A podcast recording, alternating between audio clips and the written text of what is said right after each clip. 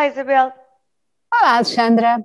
Então, hoje vamos falar de uma coisa super importante neste ano em que ainda estamos a tentar sair da pandemia com, com a vacina, tem a ver com o sistema imunitário. Uh, o sistema imunitário uh, foi uma, uma concepção, uma expressão que surgiu em 1882 pelo senhor Eli Metchnikov, e portanto vamos já pedir desculpas às pessoas se estivermos a, se eu estiver a pronunciar mal, o nome do pai da imunologia. E porquê é que falamos uh, neste, neste tema hoje, Isabel? Uh, Alexandra, eu li no público uma entrevista a um senhor chamado Matt Ritchell, que é jornalista do New York Times e escreveu um livro que, que já está à venda cá em Portugal sobre o sistema imunitário. Mas eu interessou-me a entrevista, ou dei por ela, porque o título era uma frase dele que me encheu de curiosidade, e o título era Tenho fé que o corpo nos vai continuar a matar. Ah, eu se tivesse visto também tinha lido. Então. Exatamente, porque no fundo a, a, teoria dele, a teoria dele não, o que ele, ele é um jornalista e portanto foi estudar para escrever um livro para explicar às pessoas o que é o sistema imunitário. E logo uma primeira lição que eu acho interessante é que o sistema imunitário não pode trabalhar nem de mais nem de menos. Eu acho que as pessoas por esta altura já sabem, mas a Covid-19, quando se torna grave, o vírus ativa o nosso sistema imunitário contra nós próprios, ou seja, ele defende-se de tal maneira do, do vírus que eh, começa a atacar os nossos órgãos, nomeadamente os pulmões.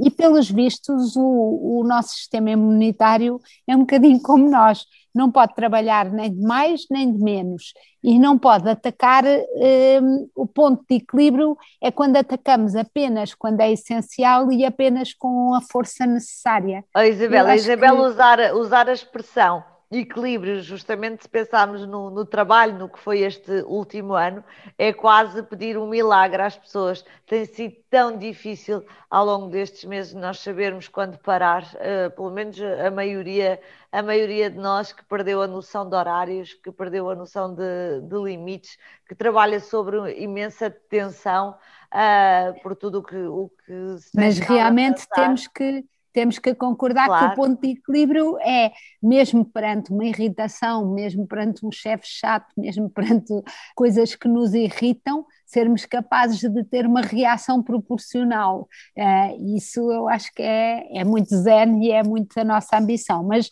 voltando ao título, uh, basicamente o que se conclui é que uh, para haver diversidade, para continuarmos a evoluir como espécie, é preciso morrermos Portanto, se nós não morrêssemos, eu, Alexandra, uh, os ouvintes, se nós não morrêssemos, não havia, a, a espécie acabaria por se extinguir. E, eu, e portanto é esta, é esta a ideia oh, Isabel, por deste é, título. Isso é, isso é tudo muito bonito e todos nós, quando lemos um, um, livro sobre este tema, conseguimos perceber a lógica, mas quer dizer, quando somos nós a ter que dar o lugar claro. ao próximo para, para aguentar a diversidade, Caramba, diga-me que ele acabou com uma nota um bocadinho mais positiva.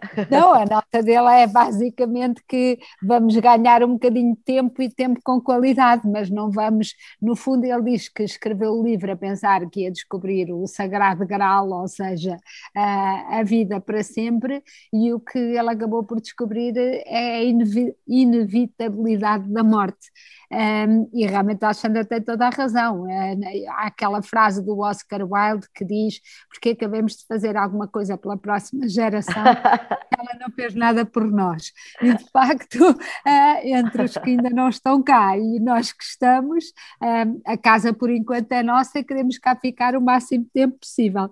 Mas, Bom, mas a tónica da qualidade é importante e, sobretudo, nós nos autovigiarmos para tentarmos andar sempre nesse ponto de equilíbrio um, entre o de mais e o de menos, para pelo menos o tempo que, ande, que cá andamos seja um tempo com qualidade. Eu assino por baixo.